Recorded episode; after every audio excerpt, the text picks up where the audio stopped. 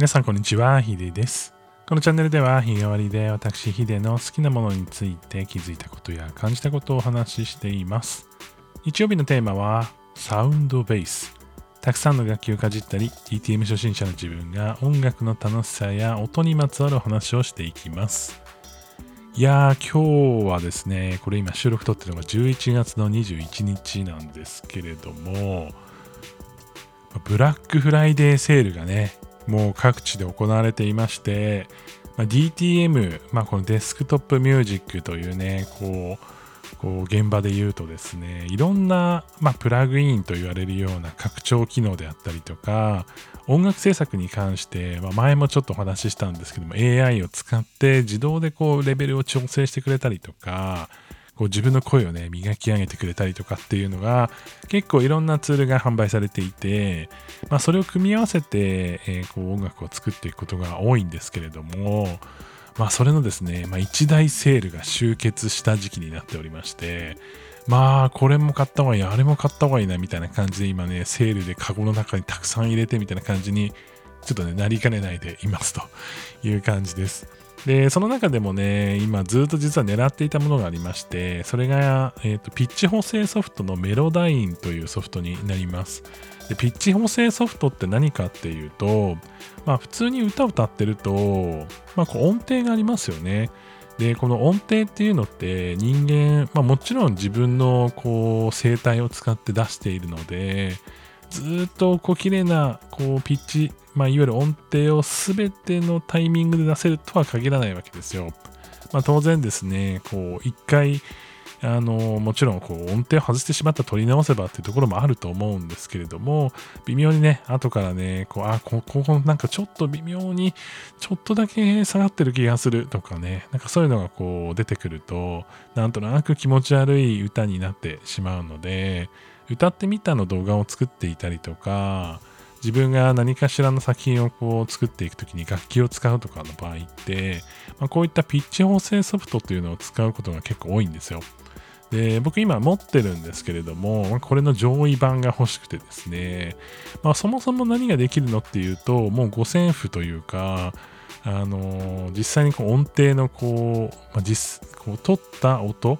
ですね。例えば歌なら歌の、歌の、歌った音の高さが一つ一つどこにあるのかっていうのを自動判別してくれて、それをこう上下にすることで、勝手にこう自分の声の音程が変わるっていう、まあ、夢のようなソフトがあります。なので、なんかこう撮っていて、あ、なんかちょっと音外したなってところはそこだけ直せば、まあ綺麗なね、音程になるというですね、まあそんなことができちゃうんですけれども、普段使ってるやつはそこまではできるんですけども、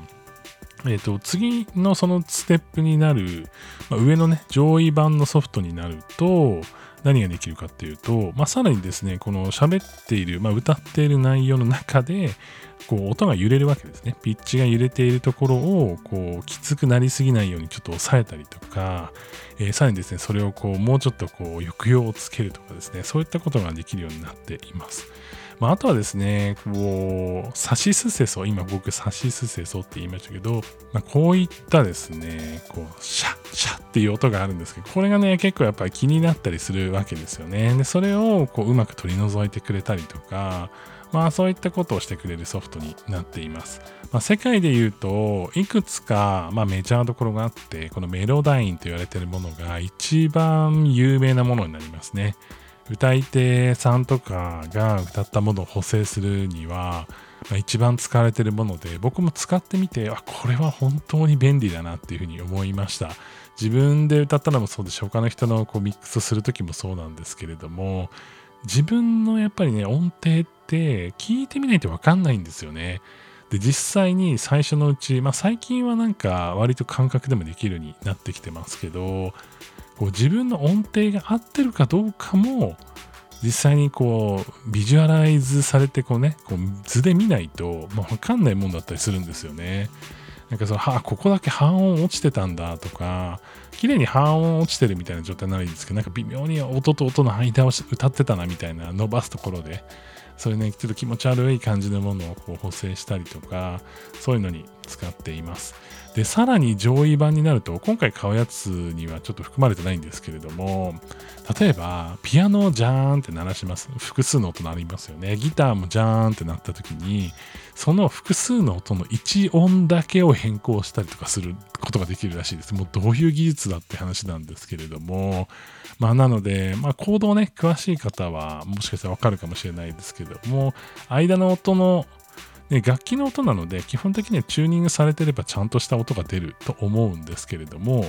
あ、そこでなんでピッチ補正ソフトがいるのって思うかもしれませんがジャーンって鳴らした音の構成音を変えるとこうあれですね。メジャーからマイナーにする、まあ、ちょっと難しいことも、あの、言い方になっちゃったんですけども、いわゆる明るい雰囲気から暗い雰囲気にここはコード変えたいとか、和音変えたいみたいなことができちゃったりするわけですね。なので、楽器をね、弾き直さなくても、その音の構成を変えることができるなんていう、こう、夢のような話がありまして、まあ、そういった方ができるツールに、え、なってます。えー、最近はこのブラックフライデーのセールですごくね、盛り上がっているので、僕もちょっと買いすぎないようにだけ気をつけてね、いろんな、まあ、音楽制作のこうツールを買ってまたご紹介できたらなというふうに思っています。それでは最後まで聞いていただきましてありがとうございました。皆さん良い一日をお過ごしください。ヒデでした。